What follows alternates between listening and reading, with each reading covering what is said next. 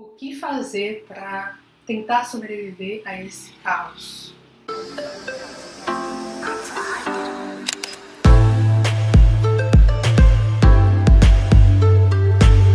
Não sei por aí, mas do lado de cá eu tenho visto constantemente mensagens de apoio para as pessoas que estão se sentindo exausta durante esse segundo ano de pandemia. E essas mensagens são mensagens se referindo principalmente à área de produtividade. Se estamos em uma situação atípica, faz sentido que a gente não se cobre como se estivéssemos em uma situação não pandêmica, em uma situação normal. Eu sou uma pessoa que, assim, de natureza eu não gosto de cobranças exageradas. Eu acredito sim que a disciplina, que a persistência, mas no limite do saudável.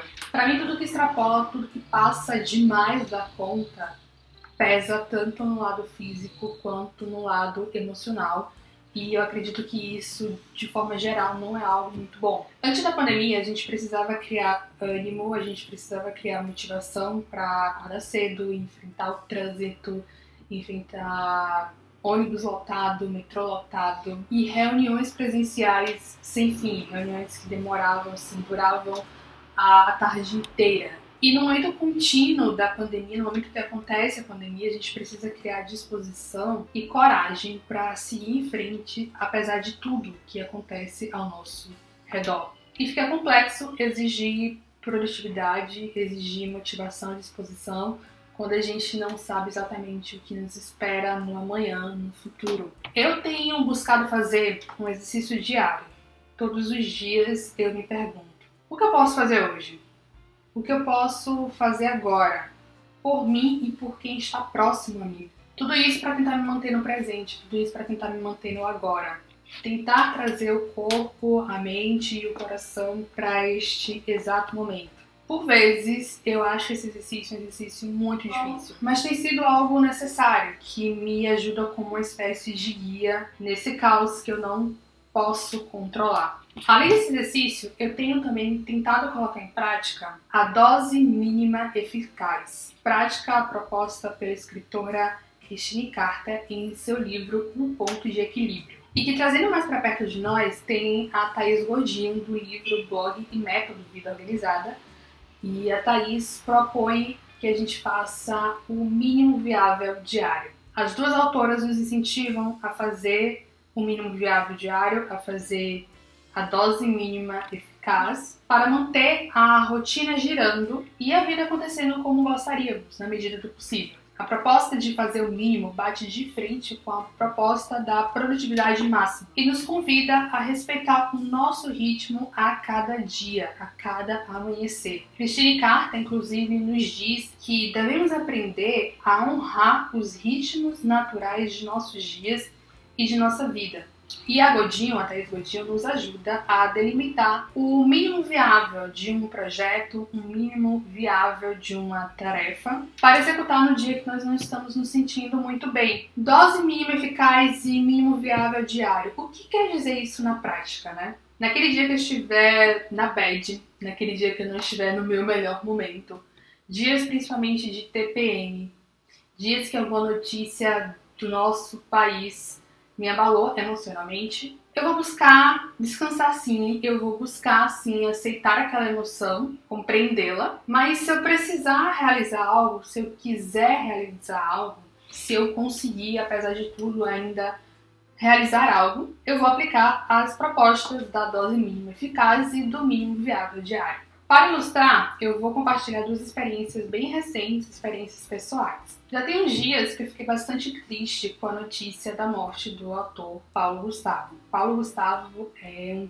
foi um grande humorista e eu era muito fã do ator. E eu lembro muito bem que nos primeiros meses de pandemia, um programa que era uma espécie de programa conforto para mim e também de escape, né, válvula de escape, era o programa Vai Que Cola e eu ria muito, sério.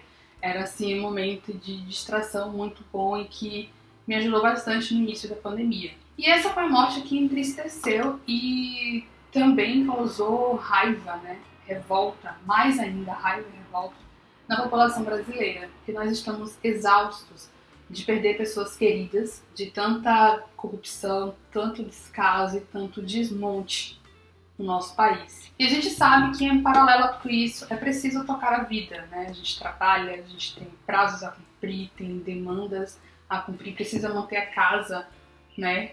No ambiente agradável, porque estamos agora o tempo todo em casa. Precisamos cuidar da gente, né? O autocuidado, o cuidado de si. E aí, neste dia, eu tinha algumas coisas que eu realmente precisava fazer. E só que eu não estava muito bem. Então, eu lembrei exatamente das propostas da dose mínima eficaz do mínimo viável diário. E isso foi muito bom porque eu pude voltar um pouco para minha rotina, para o que eu poderia fazer naquele momento.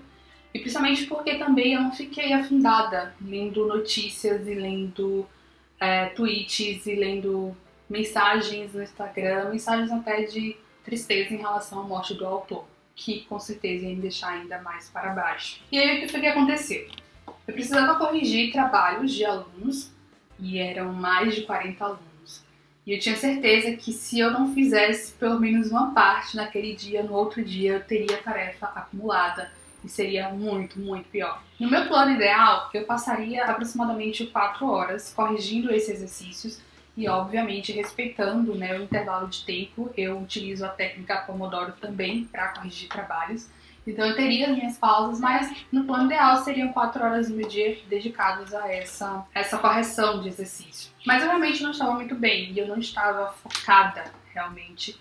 E eu sabia que aquela falta de foco ia também prejudicar a correção. Então eu fiz um acordo comigo mesma. Quatro horas eu não consigo mas umas duas horas com os intervalos, eu acredito que eu consigo. E foi exatamente isso que eu fiz. Outro exemplo também, exercício físico. Eu tinha marcado na minha agenda para fazer às 17 horas exercício físico. Às 17 horas eu ia parar, trocar de roupa e fazer atividade física. Mas naquele dia eu também não estava com a motivação necessária. Só que a atividade física me ajuda bastante com estresse, com ansiedade, me ajuda bastante com o emocional. Então fui lá e peguei a minha dose mínima eficaz. 25 minutos no lugar de uma hora. E o interessante foi que eu acabei fazendo mais 5 minutinhos, eu acabei fazendo 30 minutos, ou seja, ainda ganhei um bônus. Aquela, aquele momento ali realmente faz tão bem para mim que eu fui com um plano e no final das contas foi outro e ainda muito melhor. Tem dias que realmente a gente está para baixo, e eu tenho cada dia mais aprendido a aceitar essas emoções, a lidar com elas. Eu não vou simplesmente me afundar no sofá. Eu posso até me afundar no sofá. Tem dia de TPM mesmo que a gente só quer realmente ficar no sofá assistindo Netflix e comendo brigadeiro. E, sério, tá tudo bem.